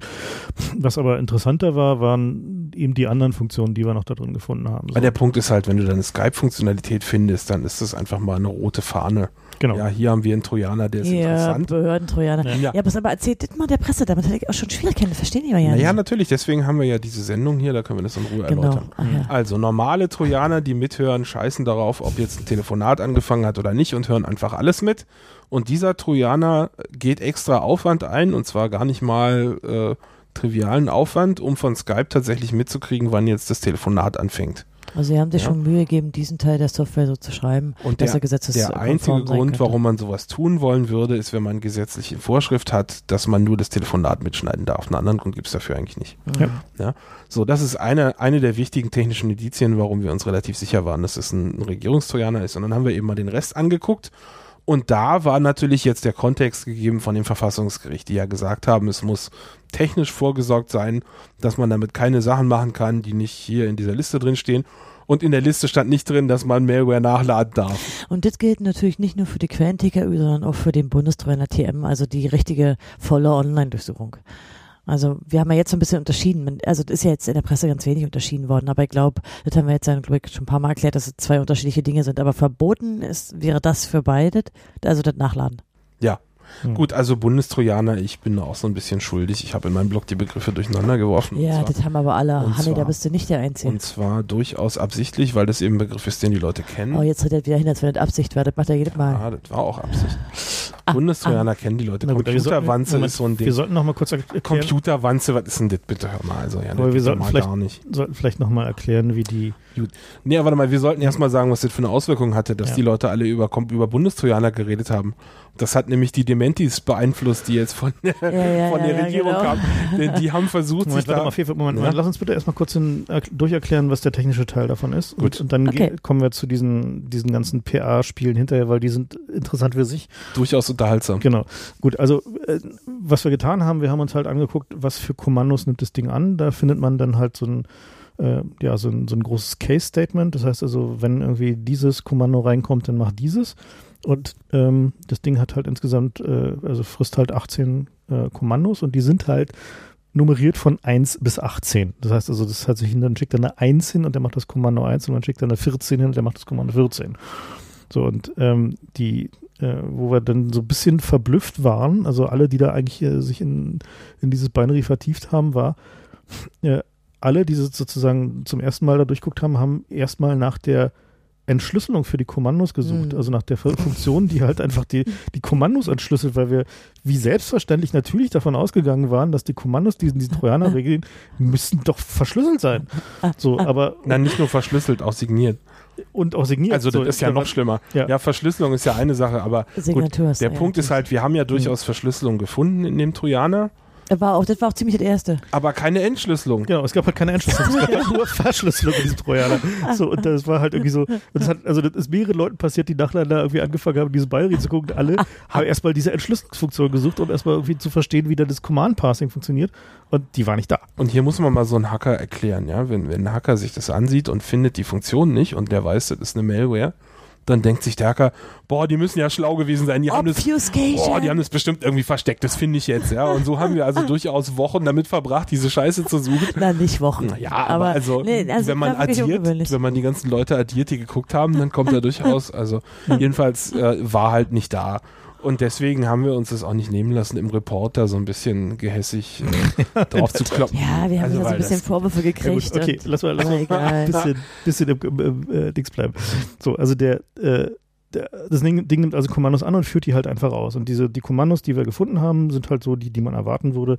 Das Ding macht halt eine Skype-Interception, das Ding macht, eine, macht Screenshots, das Ding hat einen Bildschirm, eine Bildschirm-Streaming-Funktionalität, also wo man halt mit niedriger Auflösung den Inhalt des gerade im Vordergrund befindlichen Bildschirmfensters gestreamt bekommt. Als Also so eine Art, wie nennt man das Screencast, ne? Genau, ein Screencast von Mhm. mit, mit niedrig aufgelösten JPEGs, ähm, wo man sich dann auch sehr genau vorstellen kann, wie einfach dann so der Arbeitsablauf aussieht. Nämlich da sitzt einer vor diesem Fenster, guckt dem beim, beim Webbrowser benutzen zu und immer wenn es interessant wird, macht er halt Hi-Res Bildschirmfotos. Was man dazu sagen muss, ist, dieser gesamte Trojaner hält keinerlei State. Das heißt also, der hat keine, keine Funktion, die Ihnen zum Beispiel über einen Reboot hinaus ähm, noch Informationen beinhaltet. Das heißt also, alle Informationen, die er braucht an Konfigurationen sind hardcoded. Also zum Beispiel die IP-Adresse des Command-and-Control-Servers, die, äh, der Port, die Portnummer, ähm, die, der String, mit dem er sich anmeldet und sagt, wer er ist, das ist alles hardcoded. Sag doch mal, was ein Control- und Command-Server ist. Genau, also der, der, Ja, haben wir auch noch nicht angesprochen. die, ja. die, das Ding telefoniert halt permanent nach Hause und benutzt dazu halt ein, Ja, ab dem Zeitpunkt, wo der Rechner an ist. Genau. Das ist so eine Militärbegrifflichkeit eigentlich. Ursprünglich, die dann Ja. in, bei Botnetzen gelandet ist und deswegen haben wir das auch benutzt, weil das ja eigentlich, im Grunde ist es ja ein Botnetz. Ja. Wir haben also eine Kiste in Amerika irgendwo stehen, ob das jetzt ein Proxy ist oder vielleicht kann man da auch irgendwie sich per R-Desktop einwählen oder so, das wissen wir jetzt nicht. hm, Aber der Punkt ist, von dieser Kiste aus werden halt die ganzen Trojaner kontrolliert, die da in der Wildnis rumlaufen. Und ähm, äh, Vermutlich sowas die nennt man Deutschen, eben. aber vielleicht auch andere. Wir wissen es nicht. Naja, wahrscheinlich werden die deutschen Trojaner da auch von ausländischen Diensten ferngesteuert. Jedenfalls, ähm, das nennt man halt in, im, in Militärtechnik, äh, im Militärjargon nennt man das eben Command- und Control-Server. Das ist eben die Kommandozentrale, die Leitzentrale, würde man vielleicht bei der Feuerwehr oder so sagen. Ja. Und da kommt diese Begrifflichkeit her. Das heißt, wir haben eine IP äh, und die steht nicht in Deutschland, von da kommen die Kommandos. Und das ist ja an sich schon mal ein Problem. Was man dazu sagen muss, ähm, also es, wir haben halt eher mehrere Trojaner-Varianten und bei einem davon äh, ist die IP äh, in, in den USA und äh, bei anderen äh, Samples äh, werden zum Beispiel auch deutsche Server benutzt. Das heißt also, wir sehen da halt auch schon eine gewisse Varietät in den äh, unterschiedlichen Anwendungen von, von diesen Trojanern. Und dieser, dieser Server in den USA wird also höchstwahrscheinlich dafür benutzt, halt die Sachen äh, entsprechend zum Beispiel diesen Digitask-Angebot, die eben genau davon gesprochen haben, den äh, ein Server im Ausland zur Verschleierung der IP-Adresse zu benutzen, halt dann wieder hierher geleitet. Und diese, diese Fernsteuerfunktion, also dieses, dass das Ding praktisch live ferngesteuert wird, weist auch nochmal sehr deutlich darauf hin, dass es sich also auf gar keinen Fall um einen kommerziellen Trojaner handeln kann, weil niemand, der sowas kommerziell macht, würde sich so einen, also so einen Aufwand Ja. leisten. Den Personalaufwand, permanent genau. bedienen wollen, Ja, natürlich so, nicht. sondern du wirst das Ding halt vollautomatisieren, sodass er Ich hätte sowas auch noch nie gesehen, was man, äh, also ich meine, das ist ja auch geradezu gefährlich für die, für die Entdeckung. Also dass man halt einfach den, den, ja, diese, diese Live-Fernsteuerung da so einbaut, ist halt ein deutlicher Hinweis darauf, dass man sowas nur tut, wenn man halt rechtliche Vorgaben entsprechender Art hat. Naja, und dann haben wir halt weitergesucht und haben halt dieses Kommando 14 gefunden, was, äh, wo wir, also mir ist ehrlich gesagt so ein bisschen die Kinder darunter geklappt, weil ich war eigentlich bis zu dem Zeitpunkt, als es klar wurde, okay, da ist irgendwie ein bisschen Skype und ein bisschen Bildschirmshots drin und so, dachten wir, okay, das wird halt, leider wird es jetzt ab jetzt langweilig, weil irgendwie, die machen halt nur, was ihnen erlaubt ist. Und vielleicht finden wir noch ein paar Exploits oder ein paar Bugs, die man halt irgendwie hochnehmen kann und äh, so wie die Codequalität aussah. Ähm, und dann, Moment, wir müssen eine Sache noch erklären. Also wir haben gesagt, der erste, der erste Pass, den man macht, ist, dass man halt die Strings betrachtet. mhm. Und da sieht man auch Funktionsnamen von gefährlichen Funktionen. Ja, einer, einer von diesen Strings wäre halt Create Process. Das ist eine Windows-Funktion, um, um ein neues Programm auszuführen. Mhm. Und wenn ein Trojaner das gar nicht hat, diese Funktion, dann ist der erste Gedanke, den man hat, also aber andere Funktionen hat, dann denkt man sich, naja, also entweder sie haben es verschleiert oder sie rufen es nicht auf und äh, wir gingen halt von letzterem aus, weil der Rest eben völlig unverschleiert war. ne? Und dementsprechend groß war unsere Überraschung, als wir gesehen haben, dass der sich eben dieses Create Process äh, zur Laufzeit aus verstreuten Konstanten zusammenpopelt, in einen String tut und dann benutzt. Ja, das heißt, Ja. das ist so das einzige bisschen Verschleierung, was wir in diesem Ding gesehen haben, ist eben genau Bisher. diese finden wir Funktion. Was, Naja, also bisher, sage ich mal. Nee, vermutlich ist es das Einzige. Das Ähm, Einzige, wo, wo wirklich von Verschleierung die Rede sein kann, ist eben dieses Ding und das ist genau das, was ihnen explizit verboten wurde. Und das ist eben auch der Punkt, wo wir gesagt haben, naja, das ist kein Zufall, sondern das ist Vorsatz. Ja, aber ich denke, dass es danach kam. Erst, äh, ich bin, ich bin nicht mehr sicher, in welcher Reihenfolge. Also, also ich, gut, also ich, ich weiß es halt genau, es war halt so, dass ähm, wir haben halt diese äh, äh, vor dieser Funktion gesessen und das assembliert und haben uns die angeguckt und da gibt's halt so ein äh, noch so ein, äh, so ein Shell, äh, Shell Execute Kommando und ähm, da gibt's dann halt so ein Statement, wo man wo- also zu einem Debugger haben halt irgendwie durchgesteppt und geguckt, irgendwie kommt's denn an, passiert denn was und kamen dann an den Punkt, wo äh, es hätte eigentlich executen müssen, aber da gab es halt einen, äh, einen Compare und der schlug fehl. Wenn also eine Konstante äh, 1 oder 0, jedenfalls, Hätte ein sein sollen, war eine Null. Ja. genau, war eine 0, da dachten wir, shit, haben sie offensichtlich, ist der gesamte Codepfad drinne, aber es offenbar raus- ausgeschaltet. rausgenommen, So. Und äh, das war dann irgendwie morgens um sechs irgendwie und äh, ich bin halt nach Hause gefahren und äh, so und dann irgendwann so, ich war halt irgendwo auf dem Fahrrad irgendwo in in der Pampa, weil irgendwie nichts mehr fuhr. Äh, und da kam dann irgendwie der Anruf so, naja, wir hätten nur mal im Debugger weitersteppen müssen, weil danach ging es halt weiter und danach hat er sich dann halt diesen, diesen Create Process zusammengebastelt und den halt executed. Und als ich dann zu Hause war, kriegte ich dann schon die SMS irgendwie, dass irgendwie der Calculator, Calculator läuft. Also das kann man ja ein bisschen nachvollziehen, wenn man jetzt den Bericht liest, da ist ja ein, Hm. äh, zu sagen ein Stück davon, äh, also die Kommentierung noch drin. Also Genau. wer das, die Ja. Stück, das Stück sucht, kann das im Bericht finden. Genau, da gibt es dieses irgendwie Nav, wenn hier eine, wenn hier eine 1 stehen würde, würde es executen. Genau. Genau, und, und wenig später war dann klar halt, executed halt. Und zu dem Zeitpunkt äh, war dann halt klar, dass es halt äh, auch für uns eine, eine ganz schön dicke Nummer wird, weil damit halt klar ist, dass eben die Grenzen des, äh, des verfassungsmäßig Erlaubten für einen Quellenticker-Trojaner äh, massiv überschritten Und für einen Bundestrojaner. und für den Bundestrojaner auch. Ja. So. Und also um nochmal zu sagen, die Vorgabe des Gerichts war ja, dass durch rechtliche und technische Maßnahmen sichergestellt ist, dass es eben, eben keine Überschreitung der, äh, dieser, dieser äh, Vorgaben gibt. Naja, und gut, dann ab da war dann halt primär halt ähm, das Ding halt nochmal weiter erkunden. Dann wurde halt die, die Steuersoftware dafür geschrieben. Also wir haben eine eigene Steuersoftware Das entwickelt, war relativ zackig. Ähm, die halt irgendwie ein hübsches äh, User-Interface hat. Und weißt du schon die Beschwerden darüber, dass äh, die Apple ähm, Graphic User Interface Guidelines nicht eingehalten wurden? Ja, die von Leuten kommen, die sonst lieber. Oh. Alle direkt auf den Mond schießen zu dem Zirkel, wie die Judis gefordert haben. Naja, egal. So, also, äh, also wir vermuten mal, dass unser User Interface besser aussieht, als das, mit dem die Beamten da arbeiten müssen. Ja, jetzt vor allen Dingen, das ist ja so unglaublich wichtig. Siehst du, jetzt wirst du auch altersmilde und hast Mitleid mit den Leuten. Ich habe da kein Mitleid mit, das ist Häme, Fefe, Häme. Mitleid klingt anders. Tja, aber ich hatte aber gut, doch äh, zu den Apple-Fanboys vielleicht auch immer noch ein mildes Herz. Wieso sollte ich das tun? Wenn Ich ich, schon sage, dass unser User Interface besser aussieht, als das, was die Beamten haben müssen. So. Man weiß es nicht, wir haben das Userface der Beamten ja Interface Nee, aber nicht vielleicht gesehen. werden wir das ja sehen. Na, also es würde So mich gut. wirklich wundern, wenn die Beamten ein vergleichbar komfortables User-Interface haben. Ja, wahrscheinlich dürfen wir. Kann ich mir nicht vorstellen. Nee, Und dass da großer Lauschangriff klick vorhanden ist als Button, kann ich mir auch nicht vorstellen. das kann ich mir schon vorstellen. Großer Lauschangriff als Button? Also wahrscheinlich wird er irgendwie anders heißen, aber Ja, Akustische ja. Wohnraumüberwachung. hm. ja, wahrscheinlich müssen deren Buttons dann länger sein. Deswegen brauchen die 16 zu 9 Displays für die Abhörmaßnahmen. Ähm, gut. Tja. Also dann ging es halt irgendwie daran, halt irgendwie die, äh, das nochmal zu vergleichen mit den anderen Trojaner-Varianten, die wir hatten, also ob da dieselben Sachen zu finden sind.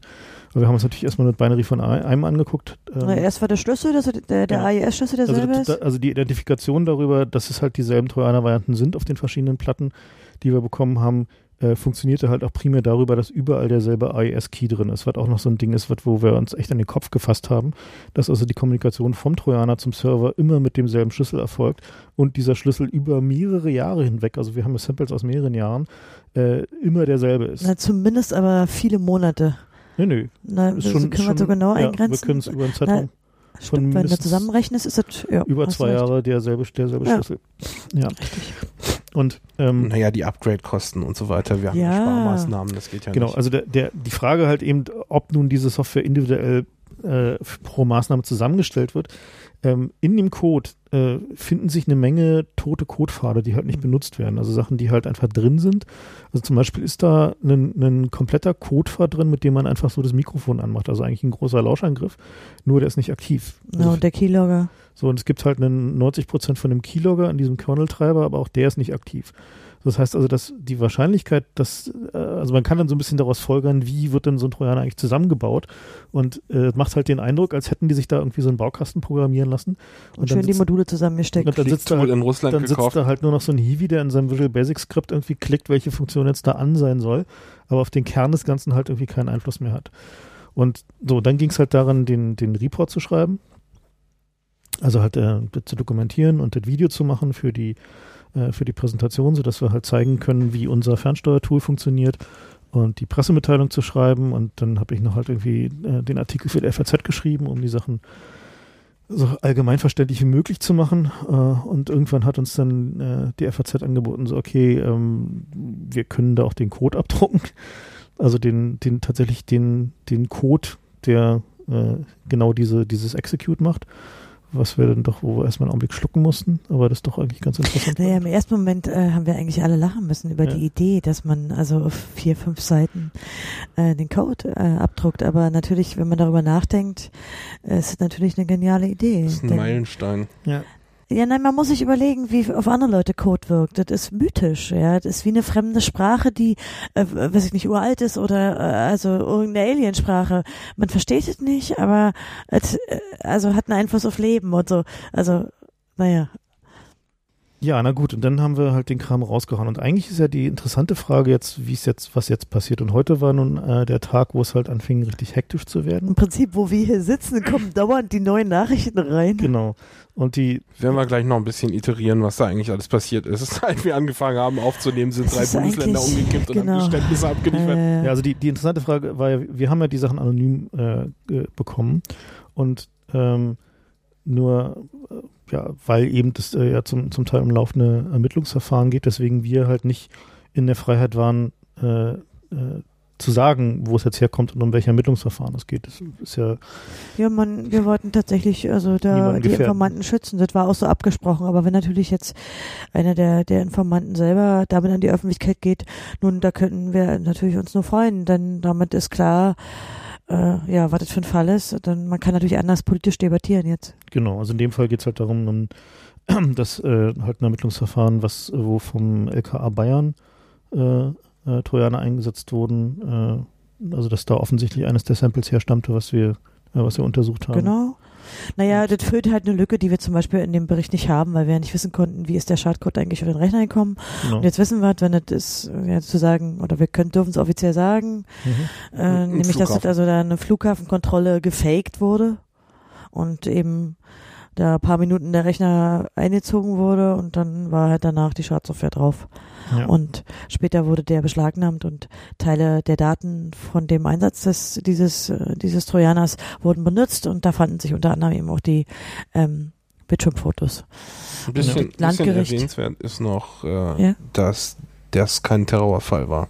Nein, das Genau. ist eine Ermittlung gegen ein äh, pharmazeutische Online-Apotheke. Medikamente und Zeug Eine Online-Apotheke, Ja. genau. Ja, also naja, es hat nichts man, mit Terror so zu tun, da geht es auch nicht um Lebensgefahr für irgendjemanden, sondern das ist Nein. eigentlich Nein, nein. Ja. keine, keine schwere Kriminalität, wie das Verfassungsgericht angesagt hat.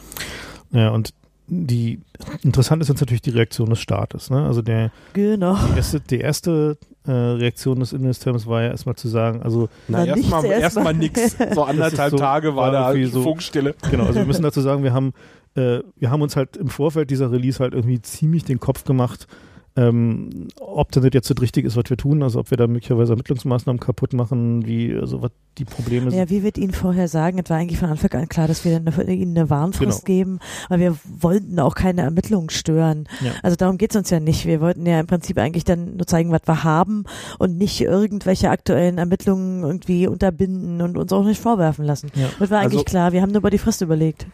Man Ja. muss ja dazu sagen, wir wussten ja nicht, wo die jetzt herkommen. Das heißt, es hätte auch tatsächlich ein Terrorfall sein können. Ja? Und äh, in der, also das war nicht unsere Intention, jetzt hier das BKA am Arbeiten zu hindern. Und nachher fliegen hier irgendwie, fliegt der Bundestag in die Luft, darum ging es uns nicht. Aber selbst wenn das ein Terrorfall gewesen wäre, dann muss er sich trotzdem an die Schranken vom Verfassungsgericht halten. Natürlich. Das heißt, selbst dann wäre das richtig, richtig gewesen, was wir gemacht haben.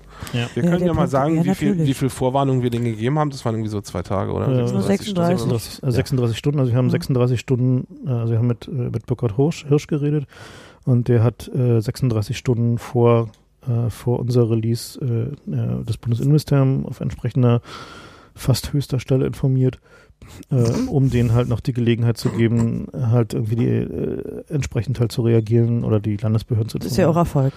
und so, und das hat dann auch erfolgt. Also die, so und ähm, ja, wie gesagt, also wir sehen uns da halt nicht in der, äh, in irgendeiner Rolle irgendwelche äh, Ermittlungen äh, da zu beeinträchtigen, sondern wir wollen halt einfach nur dafür sorgen, Also ich meine, wir wollen sie schon beeinträchtigen, aber auf eine andere Weise. Also ähm, für mich ist es schon auch ein politisches Ziel zu sagen, das soll in Zukunft nicht mehr verwendet werden. Äh, wenn Sie Internettelefonie abhören wollen in Zukunft, dann müssen Sie sich an die Anbieter wenden, die haben ohnehin Abhörschnittstellen. Ja. Also dafür einen Rechner zu infiltrieren, lehne ich gru- grundsätzlich ab. das Und das würde ich auch so kommunizieren. Insofern will ich Ihre Ermittlung schon stören in gewisser Weise, nämlich dass diese Praxis nicht mehr fortgeführt wird. Ja. Aber jetzt nicht für konkrete Verfahren. Nee, gut, das wäre auch illegal. Ja, dazu haben wir, glaube ich, auch zu wenig Einblick, was da gerade läuft in Bayern und da Mhm. möchte ich, würde ich auch nicht. Nee. Haben wir auch, glaube ich, hatte, glaube ich, niemand bei uns irgendwie gestritten drüber. Nee, also Lustigerweise gab es ja so einen taktischen Effekt, der sich eigentlich ganz gut ausgezahlt hat. Dadurch, dass wir nämlich nicht gesagt haben, wo wir das her haben, haben plötzlich alle möglichen Leute mit schlechtem Gewissen sehr zurückhaltend reagiert. Also unsere, unsere, äh, wir haben ja so ein bisschen mit zwei Szenarien gerechnet. Entweder hier steht so ein SWAT-Team und räumt uns die Bude aus. Das ne? ging aber nicht mehr. Denn, äh, Naja, klar, aber können ja nicht wissen, ne? Also die Ja. hätten schon irgendwie, ich meine, es gab, es gibt Also Präzedenzfälle dafür, dass okay, die wir, da wir, wir irgendwie können es ja mal sagen, also wir haben, die, wir haben die Platten, die Platten sind nicht nirgendwo mehr, wo sie beschlagnahmt werden können. Wir haben die halt irgendwie an äh, einen neutralen, sicheren Ort ver verbracht. Ähm, Wir haben auch alle nochmal aufgeräumt. und haben alle nochmal aufgeräumt. Also, äh, liebes, äh, liebe LKAs, falls ihr jetzt gerade noch drüber nachdenkt, äh, äh, das äh, würde nicht zum Ziele führen. Das zweite Szenario war, dass die alle sagen, nee, machen wir nicht. Ja, dass irgendwie Genau. einer übrig bleibt, irgendwie das LKA Helgoland, ja, so sage ich jetzt mal überspitzt, und alle anderen sagen, na, würden wir nie machen. Genau. So, Und äh, das war so ein bisschen die Idee. Und dann meldet sich halt überhaupt keiner. Also dann war irgendwie totale Funkstille. Naja, Nee, wir haben natürlich immer wieder hintenrum mal so Hinter gehört, dass sie den eine wohl mitgekriegt haben. Also es war, gab schon so wilden Telefonverkehr, da haben wir ja einiges mitgekriegt, aber Mhm. es kam halt keine offizielle Stellungnahme und dann kam diese Nachricht. Und auch keine Drohung, ne? Nein, nur nix Ja, okay, aber dann, eigentlich. dann kam halt diese Stellungnahme des, des Innenministeriums, dass es äh, ja nicht der Bundestrojaner sein könnte, Hm. weil es eben nicht das BKA ist. Und interessant daran sind halt zwei Sachen. Zum einen ist es halt äh, äh, ein unnötig spezifisches Dementi. Warte mal, das Ja. ging noch weiter. Sie haben Moment, drei, Moment, Moment, Sie haben Moment, drei lass Behörden lass genannt, mich nicht das- nur das BKA. Nicht Lass streiten, mich mal ausreden. So, äh, und also keine, keine Behörden unter, unter Kontrolle des Bundes war ja ihre, äh, ihre Sache. Und gefolgt von einem Hinweis darauf, dass die Länder selbst zuständig sind. Das heißt, zu diesem Zeitpunkt war denen schon vollkommen klar, dass es sich halt irgendwie um Landesbehörden handeln muss. Und äh, sie wollten halt nur nicht äh, sich da so weit aus dem Fenster lehnen. Aber interessant daran war, dass sie mit dieser Umdefinition, dass sie gesagt haben, der Bundestrojaner ist der BKA-Trojaner, äh, und sie vorher auch gesagt haben, Mhm. ja, sowas verwenden wir, aber es ist nicht diese Software, äh, haben sie versucht, die Debatte hinzubekommen auf einen, ist es denn der Bundestrojaner, ist es nicht der Bundestrojaner, äh, Mhm. also ist es, also das kann ja gar nicht der Bundestrojaner sein, was ist es denn dann? Ähm, und wir hatten das ja so ein bisschen vorhergesehen, weswegen wir uns ja auf die Terminologie Staatstrojaner geeinigt hatten. Äh, zumindest für, immer. für unsere äh, äh, Zwecke, weil es halt eben um staatliche Stellen geht, die diesen Trojaner einsetzen.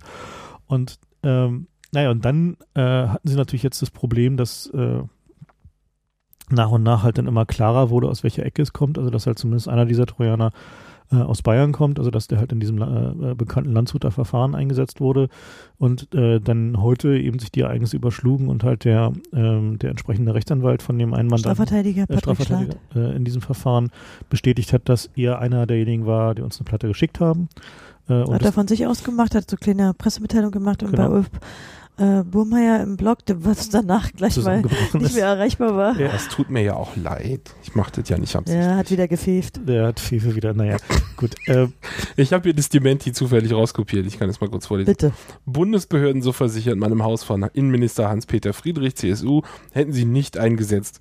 Das habe eine erste Prüfung bei Bundeskriminalamt, Polizei und Verfassungsschutz ergeben. Also Bundespolizei. mhm.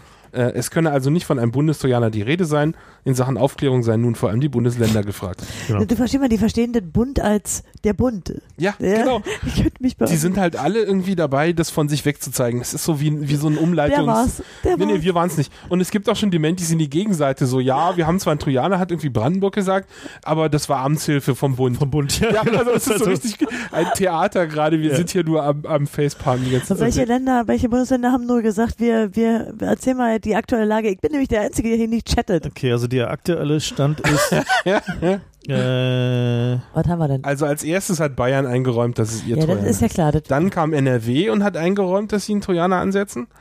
Äh, dann kam äh, Niedersachsen und hat gesagt, sie setzen Trojaner ein. Mein Lieblingspolitiker, Schöne Herr Schönemann. Hat NRW eingeräumt? NRW hat Nee, eingeräumt. eingeräumt. NRW hat doch dementiert erstmal, ne? NRW hat irgendwas eingeräumt. Warte mal, ich gucke. Na gut, aber jedenfalls, der, die letzte Meldung jetzt war gerade, dass Baden-Württemberg den Trojaner-Einsatz stoppt und die haben auch zugegeben, dass sie irgendwie Digitask verwenden, also dieselbe Basissoftware, wie sie es nennen. Und dann hat äh, jetzt am Ende auch noch äh, der Rechtsanwalt der Firma Digitask, also der Hersteller dieses Trojaners, äh, zugegeben, dass höchstwahrscheinlich Digitask der Hersteller dieser Software sei. So. Oh, warte, stimmt, NRW hat's nicht, in NRW war eine andere Sache. weil NRW nicht- hat auch so ein, so ein es gab- super spezifisches Dementi Ja, abgegeben. und es gab ja diese großartige äh, Pressemitteilung von Sophos, einem von dieser Antivirenhersteller. Die haben extra eine FAQ gemacht zu dem Trojaner und da steht dann so drin, ja, zu welcher IP kommuniziert er denn? Und dann sagen sie, das ist die IP so und so, die ist in Düsseldorf. Und dann so die nächste Frage, äh, wo sitzt denn das LKA von Nordrhein-Westfalen? In Düsseldorf. Eigentlich müssten wir, also ich glaube, wir müssen eigentlich nochmal einen zweiten Podcast machen, wenn nochmal ein halbes Jahr rum ist. Das ist einfach nur Comedy, jetzt kommen diese die kleinen Anfragen. Den ja? Fallout. Also das wird jetzt passieren in den Landesparlamenten. Das ist ja auch schon. Auch im, im Bundestag. Dann kommt nächste Woche die Bundestagsausschusssitzung. Morgen gibt's das Hintergrundgespräch. Das heißt, eigentlich müssen wir nach einem halben Jahr nochmal resümieren. Genau, zum Kongress. Na, das machen wir beim Kongress. Ich Ach, denke, da ja. wird schon genug. Ja. Machen wir eine, eine Party. Also ich werde das nicht mit euch machen, weil ich würde eigentlich gerne äh, mal ein bisschen was zu der russischen Seite du willst sagen. was Konstruktives machen. ja, würde ich schon gern. Und ich würde das gern wieder mit Ulf machen. Der, Die russische Seite. ja, genau. Ja, Na, wir auch so ein bisschen, äh, wie man sich das überhaupt vorstellen kann in Zukunft. Mhm. Aber mal sehen, ist ja noch ein bisschen hin bis zum Kongress. Also Baden, ja so ein Baden-Württemberg gab's noch. bisschen mal einfach mal ein bisschen, was ich nicht, den Fallout mal nachzeichnen. Weil es Ja. wird ja jetzt noch eine Weile weitergehen. Ja, das wird auf jeden Fall. Und die, die interessante Frage ist jetzt, ähm, Unser Popcorn-Vorrat ist fast zu Ende. wo halt die äh, Diskussion hingeht und äh, da muss es halt ganz klar darum gehen, welche Ermittlungs, äh, ja, an, also welche Ermittlungswerkzeuge können die Behörden verwenden, äh, wer prüft, äh, was mit diesen Ermittlungswerkzeugen ist und da laufen wir in das grundsätzliche Problem, was wir vielleicht auch nochmal erklären sollten, dass es zwar relativ gut möglich ist nachzuweisen, dass Software eine bestimmte Funktion erfüllt, aber es sehr schwer ist nachzuweisen, dass Software eine bestimmte Funktion nicht hat. Genau. Und genau da, das ist halt ein ziemlich grundlegendes Problem der Informatik. Und die, ähm, die Problematik, dass eben Softwarefunktion nicht haben soll, also dass äh, zum Beispiel Nachladen von Code nicht in dieser Software enthalten sein soll, wurde ja auch schon vom, vom Ver- äh, Verfassungsgericht Natürlich, ja. ausführlich gewürdigt. Also Prinzip- genau, genau das, was wir genau. damals äh, gesagt haben, was passieren wird, ist eben auch passiert. Also wir haben, können uns jetzt irgendwie die Genau. großen Toyotsu-T-Shirts anziehen. Die haben wir doch sowieso mal an. naja, also das Problem ist sogar, finde ich, noch eine Nummer größer. Äh, wenn man das jetzt nur auf den strafprozessualen Bereich bezieht, das heißt, ich will das Ding installieren, um Beweise zu sichern, dann kann man das von vornherein schon aus logischen Gründen knicken.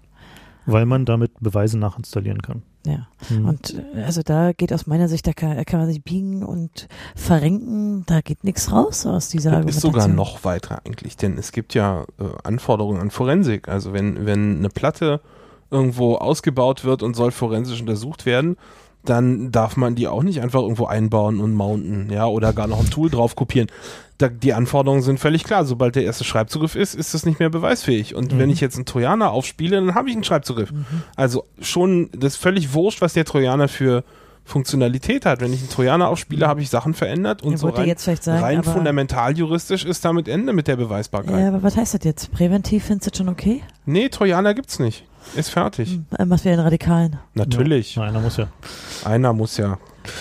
Na gut, dann haben wir Ja. sozusagen mal den kurzen aktuellen Rundumschlag. Aber ich glaube, das sollten wir im halben Jahr, das wäre eigentlich Das schön, wenn wir nochmal, also die ganzen Dementis dann nochmal, also sozusagen das nochmal äh, ordentlich aufrollen, was in den nächsten Tagen passiert. Ich glaube, wir werden es auch in der Die werden jetzt Zahlen nennen müssen, die will ich gerne wissen. Ich bin gespannt. Also interessant noch so, so, so eine Hintergrundinformation ist, ähm, wir haben ja in den letzten beiden Tagen brutal viel Pressearbeit gemacht. Oh und, Mann. Äh, also ich glaube so viel wie noch nie. Äh, war wirklich brutal, Und ähm, brutalst möglich.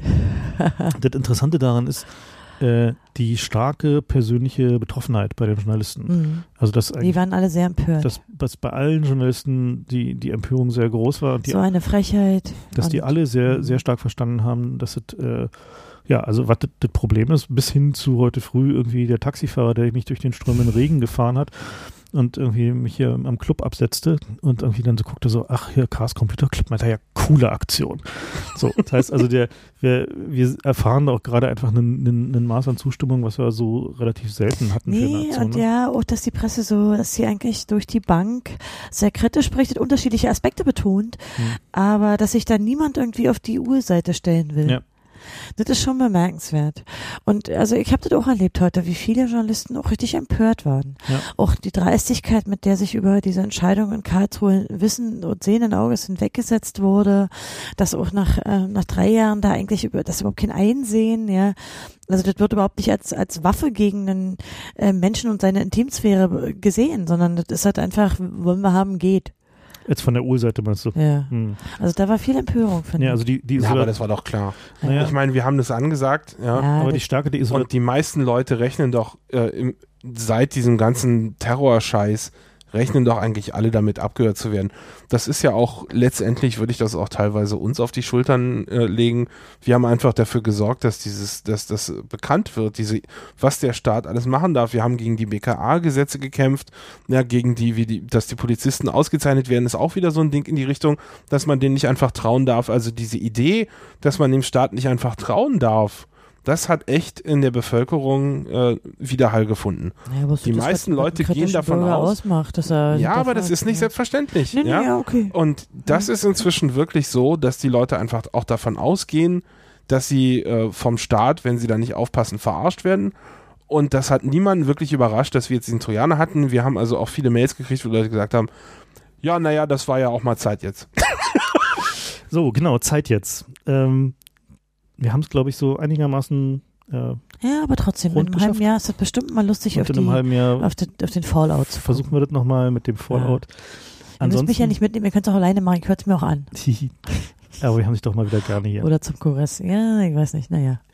Wahrscheinlich Ja. sowieso alle draus. Dann äh, vielen Dank fürs Zuhören. Ähm, wenn euch die Sendung gefallen hat, da gibt es noch so einen Flatter-Button. Ähm, und äh, wir freuen uns äh, natürlich wie immer auf Feedback und äh, auf Themenvorschläge. Äh, und äh, dann äh, vielen Dank fürs Hiersein Und tschüss. und tschüss und einen schönen Abend noch. Bis zum nächsten Mal.